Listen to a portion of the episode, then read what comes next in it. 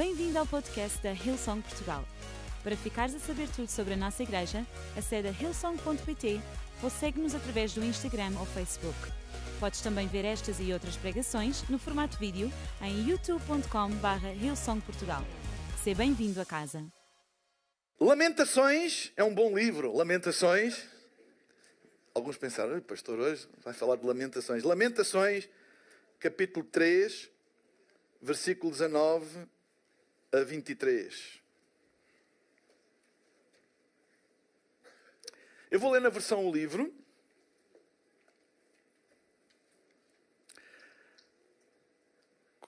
Lamentações, também conhecido como Lamentações de Jeremias, um profético, não é um livro profético, é um livro poético, e diz assim: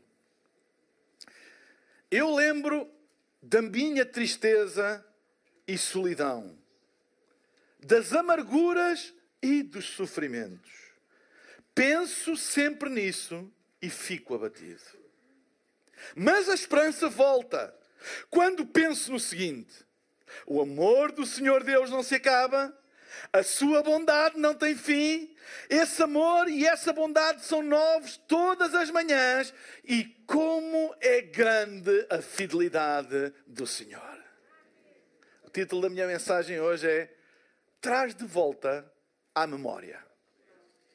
É interessante que nesta passagem de Lamentações, o escritor coloca nos dois pratos da balança o seguinte: de um lado, diz assim: se eu pensar nas minhas tristezas, porque toda a gente tem tristezas no seu percurso de vida das quais se pode lembrar. Se eu me lembrar das minhas angústias, toda a gente no seu percurso de vida já teve angústias das quais se pode lembrar. Diz também se eu me lembrar da minha solidão, das minhas amarguras, dos meus sofrimentos, e todos nós já tivemos na nossa vida essas coisas. Não há vidas perfeitas. E porque não há vidas perfeitas, nós podemos sempre trazer à memória momentos, situações, estações na vida, épocas, acontecimentos que foram de sofrimento, de angústia, de angústia, de tristeza, de solidão. Nós sempre podemos trazer. Porque nenhum de nós pode se gabar de nunca ter tido um momento de solidão. Nenhum de nós pode gabar de nunca ter tido um momento de tribulação. Nunca ter um momento de angústia, nunca ter um momento de tristeza. Ninguém. Toda a gente teve. Se toda a gente teve, ele faz parte do nosso património emocional e está lá guardado no arquivo das nossas memórias. Como está guardado no arquivo das nossas memórias, e o facto de alguém ter Jesus no coração não limpa o arquivo das nossas memórias. Nós sempre, conscientemente, podemos ir buscar essas memórias e trazê-las de novo ao pensamento atual. E a Bíblia diz, Jeremias, nas suas lamentações, diz: Quando eu faço isso, a minha alma se abate. E não é verdade. Mas depois diz o seguinte: Mas, diz assim, a esperança volta. Quando? Quando eu penso no seguinte: o amor de Deus não se acaba, a sua bondade não tem fim, esse amor e bondade são novos todas as manhãs, e como é grande a fidelidade do Senhor. Também eu tenho no meu no registro da minha vida situações em que eu sei que Deus é assim. E eu também posso lá ir buscar ao baú, ao arquivo das minhas memórias e trazer constantemente para a minha lembrança isso e a esperança volta a nascer. Então o que é que a Bíblia está a dizer? A Bíblia está a dizer que aquilo que nós trazemos à lembrança vai determinar se nós temos ou não temos esperança na vida. E deixem-me dizer uma coisa: nós não determinamos aquilo que está arquivado no arquivo das nossas memórias. Nós não podemos dizer, ah, eu nunca mais me vou lembrar disso. Eu vou... Não, isso faz parte da nossa história. Portanto, faz parte do nosso arquivo de memórias. Nós não determinamos isso, mas nós podemos determinar o que é que vamos buscar a esse arquivo e trazê-lo para o pensamento do presente. E constantemente estar a trazer para o pensamento do presente. Como é que nós sabemos que estamos a ir buscar alguma coisa ao arquivo das nossas memórias e trazê-lo para o pensamento do presente? Quando nós começamos a falar sempre nisso. Porque a Bíblia diz que a boca fala o que o coração está cheio. É por isso que há pessoas que ainda hoje falam de algo que aconteceu há 20 anos como se fosse hoje. Eu nunca mais me esqueço daquilo e ainda estou magoado com aquilo. Eu nunca mais me esqueço daqueles momentos e, e, e, e fico tão abatido e tão entristecido quando isso vem à minha, à minha, à minha vida. Eu, eu aqui há tempo estava a almoçar com uh, alguém, meu amigo, mais velho do que eu, e que passou uma, uma, uma situação. Uh, traumática na sua própria vida, algo que o marcou muito há uns anos atrás e que o deixou muito desiludido, muito marcado, muito, muito amargurado. E eu estava a almoçar com ele e tocou-se num assunto qualquer que lhe trouxe à memória aquilo, e imediatamente o rosto dele mudou e ele começou a falar ainda com amargura e com, e com dor no seu coração. E eu lembro-me de dizer: essa dor e essa amargura é real, e isso foi real, e isso foi mau. Mas deixa-me dizer-lhe uma, dizer uma coisa. Traga, quando isso vier, traga que Deus cuidou de si, que Deus foi bom para si, que Deus não o deixou cair, que Deus nunca lhe faltou com nada, que apesar de muita gente lhe ter virado costas, você ainda tem amigos que se lembram de si, que se preocupam. Entende o que eu estou a dizer? Nós podemos decidir aquilo que trazemos à nossa lembrança presente.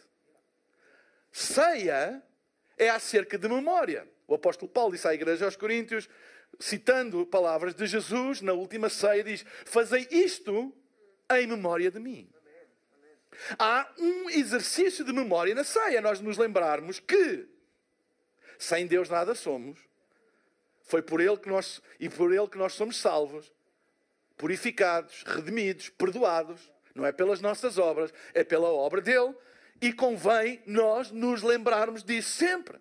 Que Deus é bom, que Deus deu, a sua, deu, deu o seu Filho por nós, e que pelo seu sangue nós fomos justificados, que nenhuma condenação há, há, para aqueles que estão em Cristo Jesus, porque às vezes a gente deixa que a condenação venha à nossa mente, e que eu não sou digno, e que eu isto, etc, e Deus não me ama, e a ceia é uma lembrança constante, regular, para a nossa alma saber que apesar de todos os nossos constrangimentos pessoais, é por Ele que nós temos acesso à presença de Deus.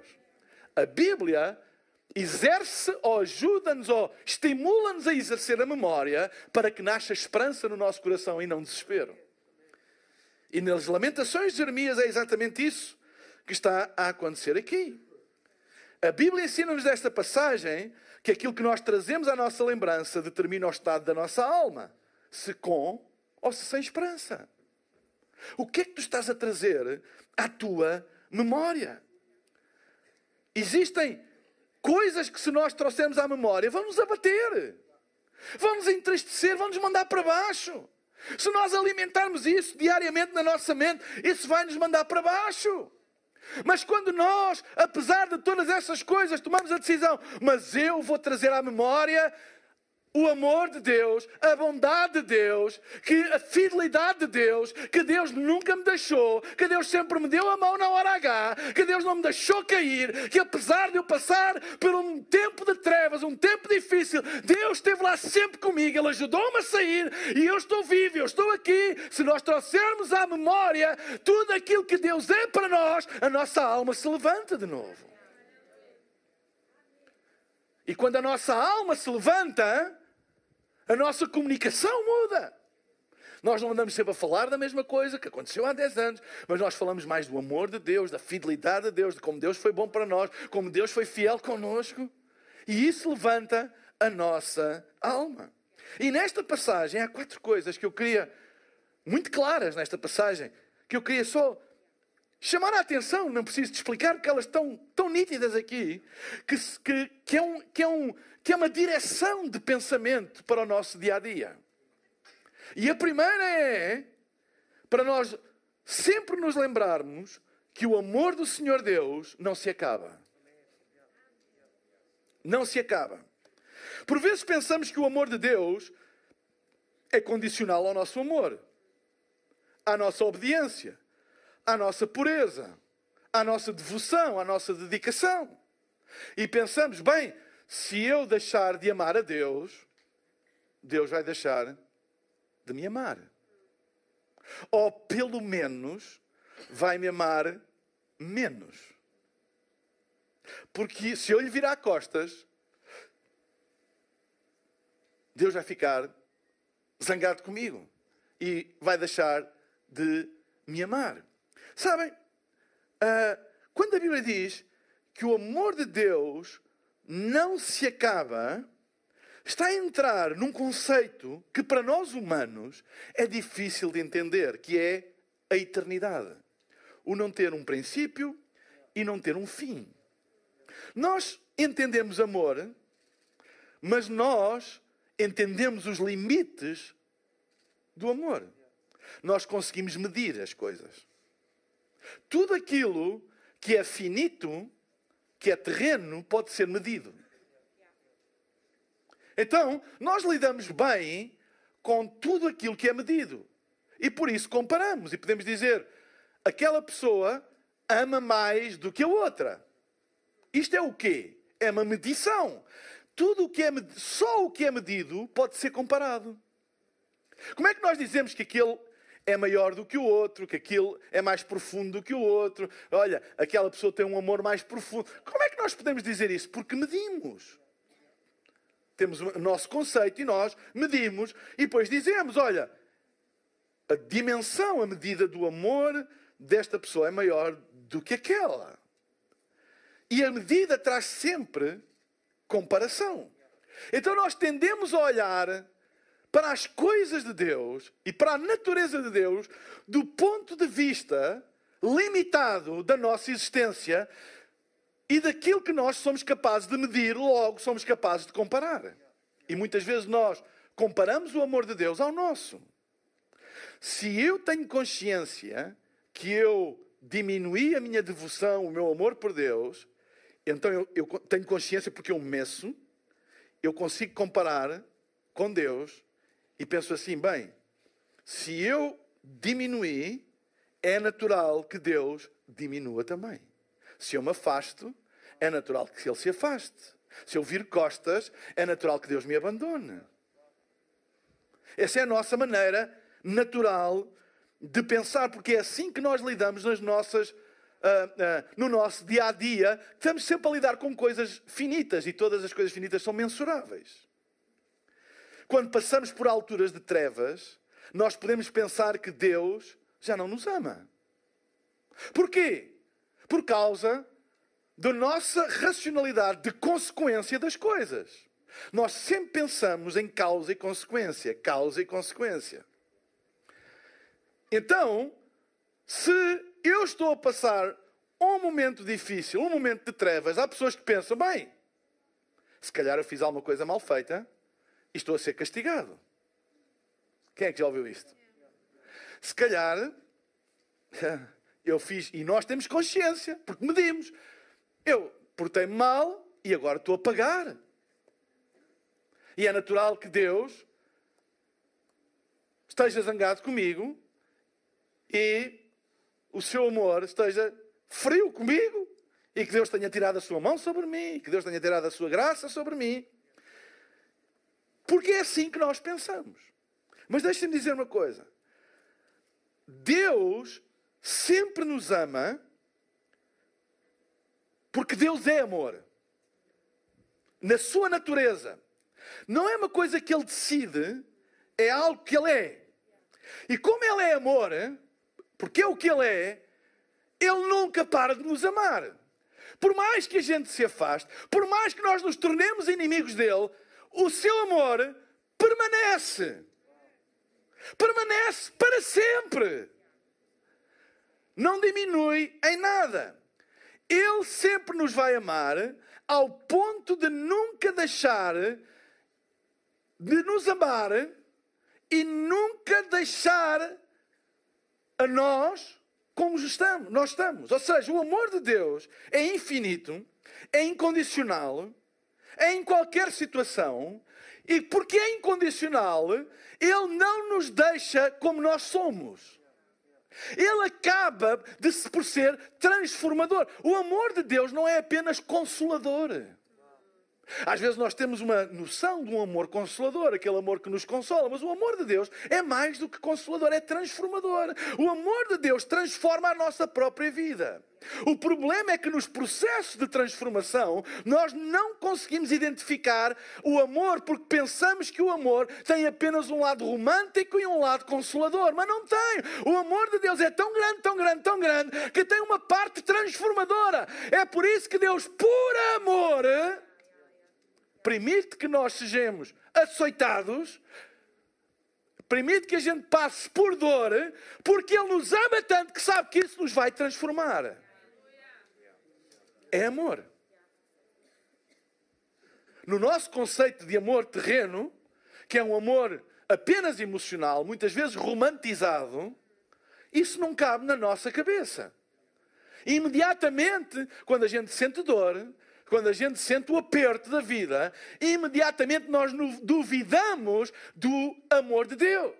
Mas em Jeremias, aqui nas Lamentações de Jeremias, o profeta Jeremias, neste caso o poeta, ele está a dizer: Ei, mas tragam sempre à memória, quando vocês estiverem a passar por dificuldades, por, por essas coisas todas difíceis, lembrem-se sempre o seguinte: o amor de Deus nunca acaba. O amor de Deus nunca acaba. E eu queria ler para vocês, eu sei que é um salmo ainda grande, não é o 119, mas queria ler para vocês o Salmo 136.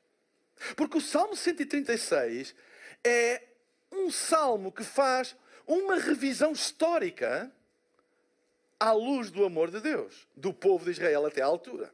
E diz assim, a partir do versículo 1, escutem ou acompanhem no ecrã. Eu vou ler a nova tradução linguagem para hoje diz assim: Deem graças a Deus o Senhor, porque Ele é bom. O seu amor dura para sempre. Lembrem-se que isto é linguagem poética. É uma poesia. É um, é um, é um hino, é uma canção. Deem graças ao mais poderoso de todos os deuses. O seu amor dura para sempre. Deem graças ao mais poderoso de todos os senhores. O seu amor dura para sempre. Somente o Senhor faz grandes milagres. O seu amor dura para sempre. Pela sua sabedoria, Ele fez os céus. O seu amor dura para sempre. Ele pôs a terra sobre as águas profundas. O seu amor dura para sempre. Ele fez o sol e a lua. O seu amor dura para sempre. Fez o sol para governar o dia, o seu amor dura para sempre. Fez a lua e as estrelas para governar a noite, o seu amor dura para sempre. Em cada lar dos egípcios, Deus matou o primogênito, o seu amor dura para sempre. Ele tirou do Egito o povo de Israel, o seu amor dura para sempre. Ele os tirou com a sua mão forte e com o seu braço poderoso, o seu amor dura para sempre. Ele dividiu o mar vermelho em duas partes. O seu amor dura para sempre. Fez com que o povo de Israel passasse pelo meio do mar. O seu amor dura para sempre. Ali no mar ele afogou o rei do Egito e o seu exército. O seu amor dura para sempre. Deus guiou o seu povo pelo deserto. O seu amor dura para sempre. Matou reis poderosos. O seu amor dura para sempre. Matou reis famosos o seu amor dura para sempre. Matou Seon, o rei dos amorreus, o seu amor dura para sempre. E matou Og, o rei de Bazã, o seu amor dura para sempre. Ele deu ao seu povo as terras desses reis, o seu amor dura para sempre. Deu essas terras ao povo de Israel, seu servo, o seu amor dura para sempre. Quando fomos derrotados, Deus não se esqueceu de nós, o seu amor dura para sempre. Ele nos livrou dos nossos inimigos, o seu amor dura para sempre. Ele dá comida aos seres humanos e aos animais, o seu amor dura para sempre. Deem graças ao Deus dos céus, porque o seu amor dura para sempre. Que salmo incrível! Os Salmos é um livro poético, mas o salmista faz uma retrospectiva histórica até o momento sobre a história do povo de Israel. que é uma história tudo menos de sempre na crista da onda. Mas faz esta retrospectiva. Começa uh, por falar acerca de que Deus é bom, para nós darmos graça, Deus é bom, o seu amor dura para sempre, que Ele é o mais poderoso de todos os deuses, seu amor dura para sempre. Começa por lembrar que só Ele faz grandes milagres, porque o seu amor dura para sempre. Ou seja, Ele começa e sempre dá a razão porque é que é assim. Porque é que Deus é bom? Porque o seu amor dura para sempre. Porque é que não há Deus igual ao Deus de Israel? Porque o seu amor dura para sempre. Porque é que só Ele pode fazer grandes milagres? Porque o seu amor dura para sempre. Depois entra na história do povo de Israel. Ele diz, fala um pouco da criação, pela sua sabedoria ele fez os céus, pela sua sabedoria ele fez o sol, pela sua sabedoria ele fez a lua. Depois diz, porque o seu amor dura para sempre, o sol para nos guiar de dia, e o seu amor dura para sempre a lua e as estrelas para nos guiar de noite. O seu amor dura para sempre. Todas as coisas foram feitas por causa do seu amor por nós, para sempre. E continua e começa a entrar na história do povo. E diz que, e por falar em Páscoa, diz: em cada lar dos egípcios, Deus matou o primogênito. Lembram-se? Quando Moisés foi a Faraó para libertar o povo, Deus fez sinais, transformou a água em sangue, aquela praga de rãs, etc, etc. E o coração do Faraó cada vez mais duro, até que o anjo da morte passou por todas as casas e matou o primogênio, o filho mais velho de cada. Mas Deus diz: o seu amor dura para sempre. Ele disse, e isto é a Páscoa: ponham nas ombreiras da porta um sangue de um cordeiro sacrificado, e o anjo da morte, quando passar, não o vai tocar nessa casa. Porquê? Porque o seu amor dura para sempre. Depois diz: abriu o mar vermelho. E eu começo a pensar, claro que nós estamos a essa distância, parece que isto não tem nada a ver connosco, a gente não estava lá, soa-nos tudo muito a... Uh, mas o povo, a ouvir estas coisas, a lembrar a sua história. Quando se fala do Egito, nós falamos do Egito e da libertação do Egito como uma coisa uau, mas para quem esteve lá não foi uma coisa uau. Eles foram escravos. Eles tinham os traumas de anos e anos e décadas de escravidão. Durante esse tempo, de certeza, muitos duvidaram do amor de Deus para com eles. Da bondade de Deus para com eles. Onde é que está Deus? Onde é que está Deus? Povo eleito, povo escolhido, promessa a Abraão. Olha como é que nós acabamos escravos. O que é que Lamentações de Jeremias está a fazer? Está a pegar na história e a dizer: Nunca interpretes a história pelo momento em que tu estás a viver. Porque o amor de Deus dura para sempre. E porque o amor de Deus dura para sempre, deixa passar o tempo e tu vais ver que não é assim que vai acabar. O, o, o frame da vida que tu estás a viver agora não é a tua história toda. E o que Jeremias está a fazer é mostrar a película toda. E quando se mostra a película toda, o salmista pode dizer: Uau! Tu, o teu amor dura para sempre. Para quem estava a ler e que estava a passar momentos difíceis, o salmista no Salmo 136 desenrola a história do povo de Israel, cheia de dores, cheia de amargura, cheia de escravidão, cheia de momentos tão complicados, mas diz: Mas Deus sempre, sempre, sempre, sempre, sempre, Deus agiu em vosso favor, Deus livrou-vos do Egito, Deus matou os primogênitos e salvou os vossos, Deus abriu o mar vermelho para vocês passarem, mas quando Faraó foi passar, o mar se fechou. Deus não se esqueceu de vocês, porque o seu amor dura para sempre. E aquilo que eu vos quero dizer hoje, não contes a história só com o dia que estás a viver. Olha para trás e lembra-te que Deus foi sempre fiel contigo. Ele vai continuar a ser. E daqui a uns anos tu vais olhar para esta altura difícil da tua vida e o que tu vais dizer é: ainda bem que eu permaneci firme, ainda bem que eu não deixei a minha fé abalar, porque Deus trouxe livramento, porque Deus cuidou de mim, porque o seu amor dura para sempre.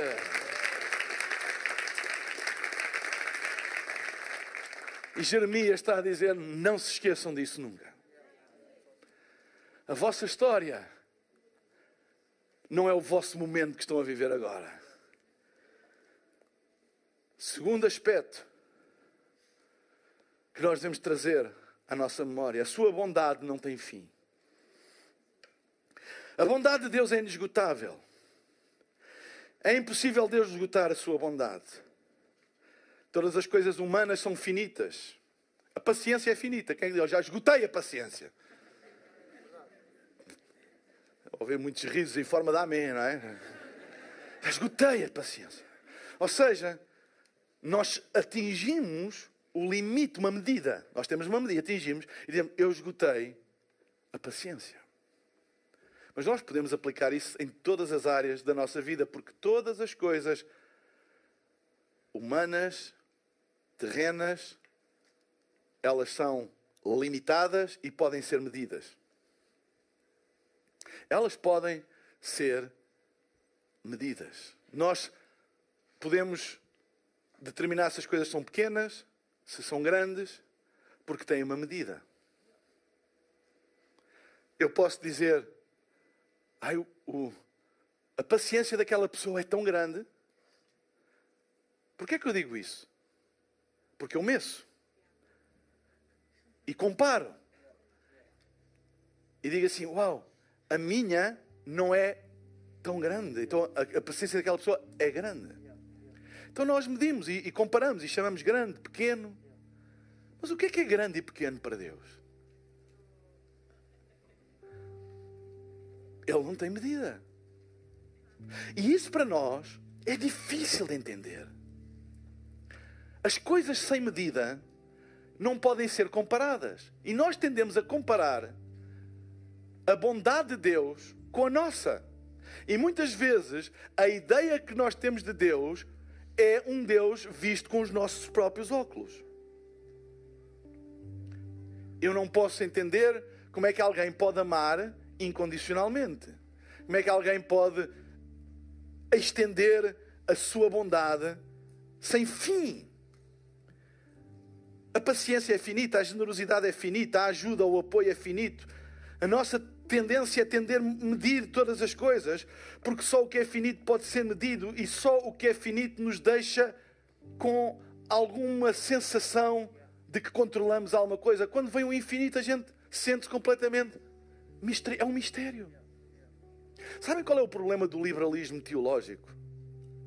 O problema do liberalismo teológico é tentar trazer explicação racional para factos que são misteriosos à mente humana, por mais que a gente se esforce. Há coisas em Deus que nunca serão entendidas porque não têm limite, não pode ser medido, não pode ser comparado. Nós entendemos o mérito. Se aquela pessoa faz melhor, tem mérito. Se aquela faz pior, tem menos mérito. Se ela é melhor, merece. Se ela é pior, não merece tanto. Toda a nossa avaliação é feita através de mérito, porque pode ser medido. Na escola a gente pode medir. Errou X, não errou X, tem esta nota. Portanto, tem este mérito. Aquela errou menos, tem uma nota maior. É, tudo é medido. E nós entendemos e vivemos bem com isso. Quem tem mérito, tem mérito. Quem não tem mérito, não tem mérito. Quem tem capacidade, tem capacidade. Quem tem menos capacidade, tem menos capacidade. E nós vivemos nisso. Mas quando chegamos à dimensão da fé, há coisas que nos escandalizam. Como é que Deus trata,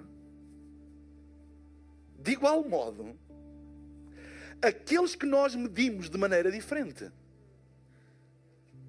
Como? Como é que Deus pode abençoar? A gente não diz muitas vezes em voz alta. Como é que Deus pode abençoar aquela pessoa daquela maneira e a mim que eu tenho uma fé maior, tenho uma dedicação maior, tenho uma vida melhor. Nós medimos e depois não entendemos. Sabem porquê? Porque para Deus a sua bondade não tem fim. Como não tem fim, não há comparação. E quando alguém diz, ah, mas Deus, tu fizeste que aquilo não tem fim. Sabem? Nós temos prioridades e devemos ter prioridades. Por exemplo, nós temos, devemos ter prioridades com o uso do nosso dinheiro, das nossas finanças. Não, minha prioridade é isto. Por exemplo, minha prioridade é trazer sustento, pagar a minha casa, trazer comida para a minha família. E depois isto, e depois. Pronto, temos as nossas prioridades. Com o tempo, a mesma coisa. Ah, minha prioridade no tempo é isto, e depois é isto. Porquê é que nós estabelecemos prioridades? Porque aquilo que nós temos é finito. Se não estabelecemos prioridades, não chega para tudo. É finito. E nós temos prioridades nos relacionamentos, temos prioridades na nossa generosidade. Porquê? Porque. E nós vivemos bem com isso, entendemos. Quando vem Deus, que é infinito, Deus não tem prioridades. Quando diz assim, Deus não tem filhos prediletos, nem prioritários. Pois não. Deus devia de abençoar primeiro os obedientes. Deus não precisa, Deus não precisa de fazer prioridades, porque o que Ele tem é infinito. Então Ele dá a todos. Ele derrama o seu amor. A Bíblia diz que Ele derrama o seu amor por aqueles que o odeiam. Deus diz que Deus até cuida dos ímpios. Deus dá-lhes o sol, Deus dá-lhes a chuva, Deus dá-lhes saúde, Deus dá-lhes ar para respirar. Se não fosse Deus, até os ímpios não podiam viver, mas a sua bondade não tem fim. É infinita, vocês entendem? No nosso, nos nossos padrões humanos faz-nos confusão. Como é que Deus? Como é que Deus não destrói aquela pessoa que é tão má? Porque é, como é que, entendem? Porque é nos nossos padrões finitos, como nós não temos para todos, nós queremos que os bons fiquem e os maus sejam. Mas Deus a sua bondade não tem fim. Isso é um mistério. É um dos mistérios. Sabem? É um dos mistérios. Como é que Deus cura aquela pessoa?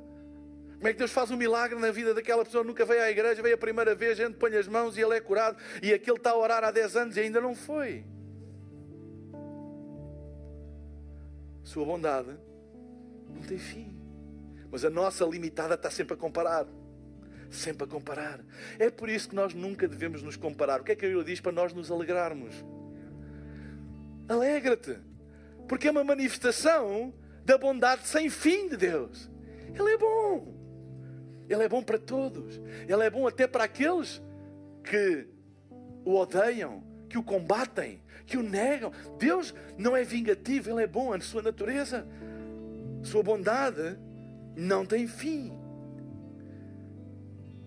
Quando passamos por coisas que não entendemos, lembra-te que Deus é bom sempre. E por isso às vezes nós não entendemos, mas Ele é bom sempre. Às vezes estamos a passar situações difíceis e pensamos há aqui uma certa injustiça. Porquê, Deus? Porquê é que eu estou a passar por isto? Se a gente começa a pensar nisso, a nossa alma abate-se. Mas se a gente pensar, ei, calma, take it easy. Calma, Deus é bom, a sua bondade dura para sempre. Ele vai me ajudar. Isto vai passar. Deus não me vai. Não, porque Ele é bom, é o que Ele é. Ele é bom, Ele vai me ajudar. Isto vai passar. Eu sei que eu vou sair vitorioso. Eu sei que posso ter uma dor grande agora, mas Deus é fiel. Ele é bom. No Salmo 119, e agora vou, ser, vou ler só um versículo, 68 diz: Tu és bom e só o bem vem de ti. Depois a terceira coisa que Lamentações diz esse amor e essa bondade são novos todas as manhãs. Sabem? Todos os dias nós podemos experimentar o amor e a bondade de Deus de formas diversas. Não vive, nós não podemos viver com amor e bondade de ontem. Amor e bondade de hoje. Como é que nós podemos experimentar todos os dias o amor e a bondade de Deus? Jeremias diz aqui em Lamentações: como é que se pode fazer isso? Se tu trouxeres constantemente à tua memória. Sabes? Quando tu trazes à tua memória a bondade de Deus, tu vais, os teus olhos vão seguir isso e vão começar a ver manifestações da bondade de Deus. Há pessoas que vivem cegas para o amor e a bondade de Deus. Há manifestações do amor e bondade de Deus à volta deles, todo o tempo e a toda a hora. Eles não conseguem ver porque a sua mente está cheia de amargura, cheia de tristeza, cheia de abatimento. Mas quando nós, de manhã, assim, Senhor, tua bondade e o teu amor são renovados todas as manhãs. Tu és bom. Tu és bom, tu és bom, Senhor. Quando nós colocamos isso na nossa mente, nós começamos a ver manifestações da bondade de Deus, coisas às vezes pequenas à nossa volta, e a gente vê: olha como Deus é bom, olha como Deus é amor, olha como Ele me ama. Quando nós só temos amargura, nós só vemos amargura. Esse amor e essa bondade são novos todas as manhãs. Todos os dias há expressões desse amor e dessa bondade. E por fim, número 4. Lamentações termina a dizer assim: E como é grande a sua fidelidade. Se vocês fizerem um, um, uma pesquisa sobre a fidelidade de Deus, principalmente no Velho Testamento, expressões, os salmos estão cheios de expressões sobre a fidelidade de Deus assim. Há sempre um elemento de espanto de como é grande a sua fidelidade. Vocês já alguma vez vos disseram: uh, olha, uh, sei lá, um edifício, uh, um estádio, uma arena desportiva, ah, pá, aquilo é muito grande, etc, etc. E vocês vão na expectativa, e quando chegam lá, aquilo ainda é maior que aquilo que vocês, e vocês dizem: Uau, como isto é grande! Sempre no Velho Testamento, quando há estas expressões poéticas, principalmente, ou proféticas, da fidelidade de Deus, há sempre este elemento na, na, na, na, na escrita, não é? Na, na, na, na maneira como está escrita, sempre este elemento de espanto, de admiração. Tipo, eu sabia que Deus é fiel, mas uau! Como é grande a sua fidelidade. Sempre isso acontece. Quando toca à fidelidade de Deus. E eu pergunto-me, porquê, o que é que há na fidelidade de Deus? Que todos os profetas, todos os poetas, todos os salmistas, quando vão expressar um encontro que tiveram com essa característica da natureza de Deus, sempre expressam um espanto muito grande. Como é grande a fidelidade de Deus. Há quatro aspectos da fidelidade de Deus que eu queria partilhar com vocês para podermos entender este espanto da fidelidade de Deus. O primeiro é que Ele nunca se esquece de uma única promessa feita. A Bíblia diz, em Números 23, no capítulo, no capítulo 23, versículo 19: Deus não é homem para mentir, nem ser humano para mudar de ideias, para se arrepender. Alguma vez ele falou e não agiu? Alguma vez prometeu e não cumpriu? Nas relações humanas, a fidelidade ou a fidelização muitas vezes é garantida contratualmente. Se eu compro uma casa e preciso de dinheiro, eu faço um contrato com o vendedor e diz: eu, vou, eu quero esta casa e vou-lhe dar X por esta casa. Há um acordo. E se eu preciso de dinheiro, vou pedir ao banco ou alguém. E há um contrato a dizer: esta pessoa emprestei X dinheiro a esta pessoa, ela vai-me pagar X por mês. E há um, um acordo, uma ligação de fidelização até cumprimento das promessas mútuas. Entre nós, o incumprimento de uma das partes leva à cessação do acordo. Se a pessoa não paga, perde a casa. Se a pessoa não entrega a casa, não ganha o dinheiro. Aliás, até tem que devolver em dobro aquilo que foi sinalizado. Isso é coisa vocês sabem. Há uma força legal que vem da prestação de contas que nós temos que dar às nossas promessas e aos nossos compromissos de fidelização. E há uma força de lei que obriga a essa a esse cumprimento. Portanto, a nossa fidelidade, por muito boas pessoas que sejamos, ela é uma fidelidade limitada, porque é uma fidelidade que tem uma prestação de contas. Se eu não fizer, eu vou pagar por isso. Agora imaginem alguém todo-poderoso que não presta contas a ninguém. É o que fazem os ditadores. É por isso que no nosso sistema, ditadores, abusadores, são um perigo. Porquê? Porque eles não honram os seus compromissos, a sua palavra não tem valor, porque eles se julgam senhores absolutos. E infelizmente nós vimos, e ainda hoje estamos a ver, consequências disso. Pessoas que acham que não prestam contas a direito, o direito internacional para eles é vale zero, etc. E as pessoas sofrem com isso, etc, etc. Claro que todos os ditadores, todos os abusadores, todos os déspotas surgiram, cresceram e foram. E vai ser sempre assim. sempre. Porque eles são limitados. Mas Deus, escutem bem, Deus, Ele não presta contas a ninguém. Ele é o Deus Todo-Poderoso. Ele pode todas as coisas. Se Deus quebrasse um contrato, se Deus quebrasse uma promessa, ias o pôr em tribunal? Alguém fazia-lhe sofrer consequências? Se ele é todo poderoso? Não. Mais, no nosso sistema de acordos de fidelização e de fidelidade, até entre marido e mulher, se uma das partes for infiel, dá o direito à outra de imediatamente cessar a ligação. Se uma parte não cumpre um contrato, a outra tem todo o direito de o quebrar imediatamente. E nós aceitamos bem isso. Agora, Deus, além de todo poderoso e poder em qualquer circunstância, poder quebrar as suas promessas que nada lhe acontecia pelo, pela sua natureza omnipotente, não tem ninguém acima, não há nome acima dele, não há autoridade acima dele.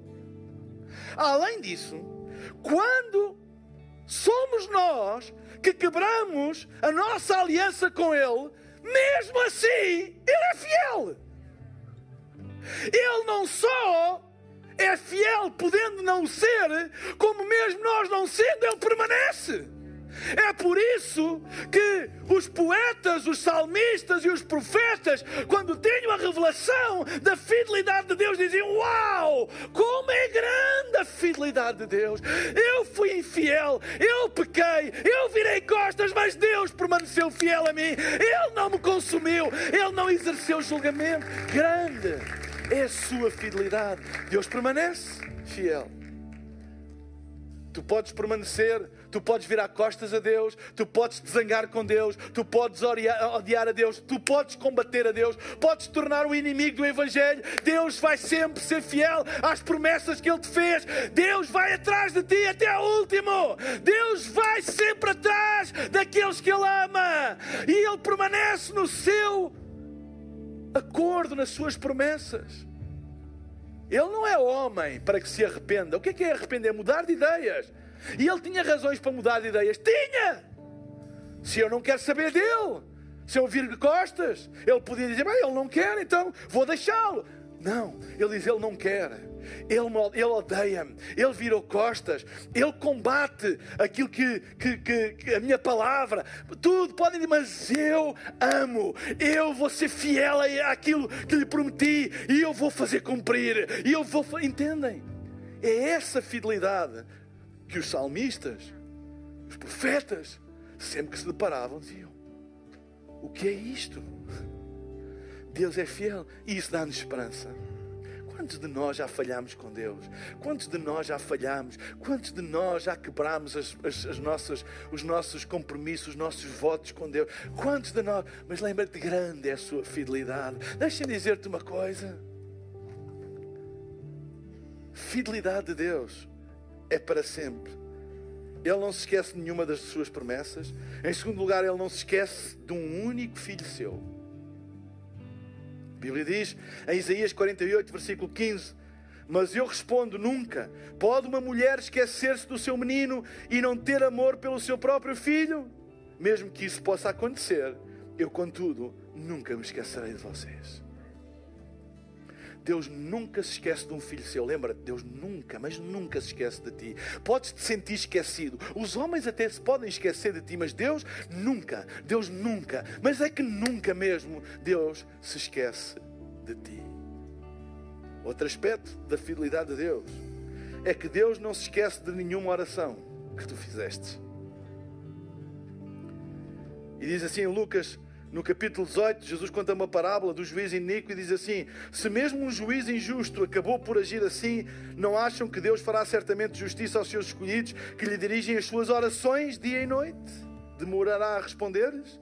Esta parábola parte de uma história que Jesus conta de um juiz iníquo, um juiz um, que não era um, um bom juiz, e, e, uma, uma, uma mulher tinha um caso na justiça que ele nunca mais resolvia, e ele batia à porta, batia à porta, batia à porta, e ele não queria saber, mas ela insistiu, insistiu, insistiu, até que ele disse assim: Eu estou farto desta mulher, eu estou farto de Deus, eu não quero saber disso para nada, mas porque ela me está a importunar, eu vou então dar já a sentença para ela me deixar em paz. E depois Jesus diz assim: Se até um juiz iníquo faz isso, como é que vocês acham que o, nosso, que o vosso Pai não fará justiça àqueles que oram? Não há nenhuma oração que tu faças que seja desperdiçada. Deus ouve as tuas orações. Deus ouve as tuas orações. Fica firme e fiel. Deus ouve as tuas orações. E sabem, é interessante que a passagem diz que Deus fará certamente justiça aos seus escolhidos. O que é isso a justiça? O que é? Fará justiça como? Qual é a justiça divina? A justiça divina é as orações pela fé. É a fé. Tu és justificado pela fé, está escrito. Somos, pois, justificados pela fé. Nós não somos justificados pelas obras. Porque se fosse pelas obras, nenhuma das nossas orações era respondida. Nenhuma! Se eu reclamar o meu direito, às vezes ouço pessoas, eu reclamo, eu ordeno uma resposta peça. Tu não ordenas nada. A oração da fé não é, não é baseada em tu seres o maior. A oração da fé é baseada em quem Ele é. Eu sei que Ele responde não por mim, Ele responde pela Sua obra, Ele responde pela fé que eu tenho naquilo que Ele faz. É por isso que todas as orações Ele ouve. Amém? Ele ouve.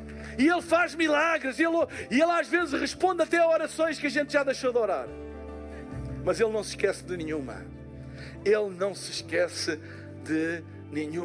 E é tão bom quando nós ouvimos testemunhos de pessoas dizem: Eu tenho estado a orar, eu tenho estado a orar, eu tenho estado a orar, tenho... e Deus interviu. E Deus, às vezes passa um ano, às vezes passa um mês, às vezes passa um dia, às vezes passa dez anos, mas Deus interviu. Ele ouve as orações. Quando tu pedes oração à igreja, não penses que isto é apenas uma liturgia religiosa que a gente faz para encher chouriço. Não pensas que é apenas alguma coisa que a gente faz para nos sentir melhor. Eu outro dia estava a ouvir alguém dizer assim: a oração não muda as coisas à nossa volta volta, a oração só muda a nós. É verdade que a oração muda a nós, mas a oração muda as coisas à nossa volta também. A oração tem poder, amém? Tem poder para curar, tem poder para libertar, tem poder para transformar. Ainda esta semana eu estava a ler o testemunho incrível do Gabriel. Não sei se alguns leram do Gabriel. Incrível. Os seus pais pediram oração. O grupo de ligação fez oração. E Deus responde às orações. Porquê? Porque Deus é fiel. Grande é a sua fidelidade, igreja. Ele ouve.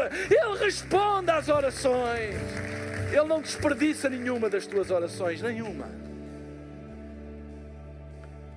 É por isso que há avós que oram anos e anos e anos, mas elas veem os seus netos vir aos caminhos do Senhor, porque Deus não se esquece de nenhuma, nenhuma, porque Ele é fiel. E, igreja, nós precisamos ter esta revelação de Uau! Grande é a sua fidelidade. Deus não se esquece. Deus não se esquece. A nossa igreja é a resposta à oração de pessoas que a gente nem conhece. Que oraram para uma igreja que pudesse acolher os seus filhos, que pudesse acolher os seus netos, que pudesse trazer jovens, adolescentes, crianças, orgulhosos de pertencer, no bom sentido, claro. Houve gente que já não está cá, que já partiu para o Senhor e que oraram. E Deus ouviu as suas orações. Tu és fruto da oração de alguém. Tu estás aqui hoje porque alguém orou por ti. Alguém orou por mim. Eu estou aqui hoje porque a minha mãe orou por mim, a minha avó orou por mim. Quando nós dedicamos uma criança ao Senhor, não é um ato religioso, litúrgico. Nós estamos a lançar uma semente profética, uma oração que vai ecoar na eternidade. As orações ficam a ecoar na eternidade. Ficam a ecoar na eternidade. E quando nós oramos e dedicamos uma criança ao Senhor, nós estamos a lançar uma semente profética na vida daquela criança. E a seu tempo, a seu tempo, isso vai dar fruto.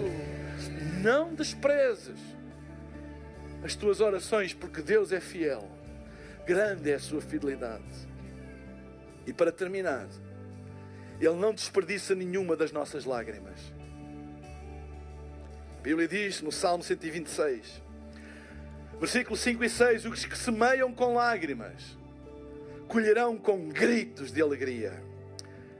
Choram enquanto lançam as sementes, mas cantam quando voltam com a colheita. Deus não desperdiça nenhum dos teus choros. Deus não desperdiça nenhuma das tuas lágrimas que tu choras na Sua presença. Todas as tuas lágrimas na presença de Deus são sementes. São sementes. E esse é o tempo tu vais colher com alegria. Quando semeamos, há choro, há dor. Mas quando colhemos, há alegria. Vamos ficar de pé na presença de Deus. Vamos fechar os nossos olhos agora.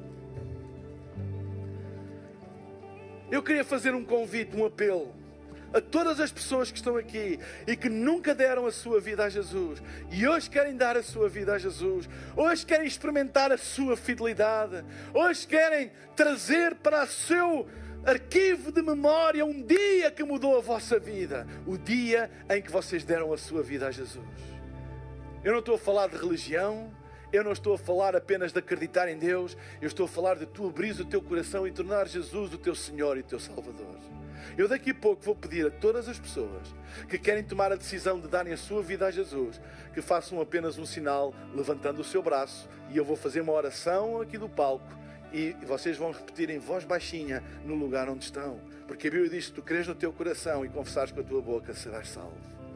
Talvez tu já tenhas tomado esta decisão um dia, mas tens estado longe de Deus. E hoje queres voltar para os caminhos de Deus. Queres fazer a tua paz com Deus de volta. Este convite é para ti também. Enquanto todos temos os nossos olhos fechados, não há movimento na sala agora. Eu queria fazer esta pergunta. Sem vergonha.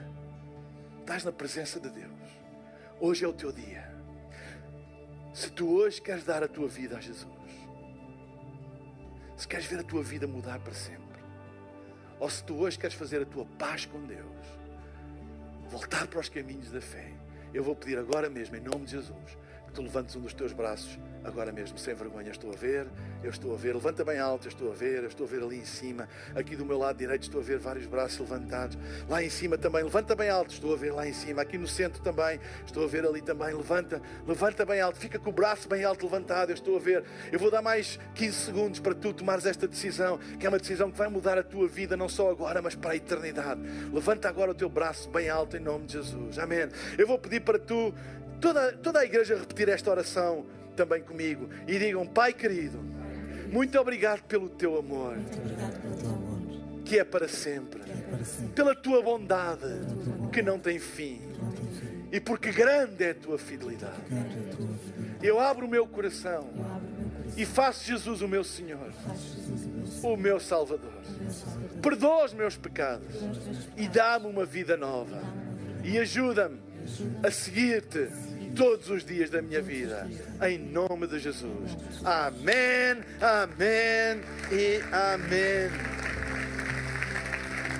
Esperamos que a mensagem de hoje te tenha inspirado e encorajado. Se tomaste a decisão de seguir Jesus pela primeira vez, acede a hillsong.pt Jesus para dar o teu próximo passo. Lembramos que podes seguir-nos no Facebook e Instagram para saber tudo o que se passa na vida da nossa igreja. O melhor ainda está por vir.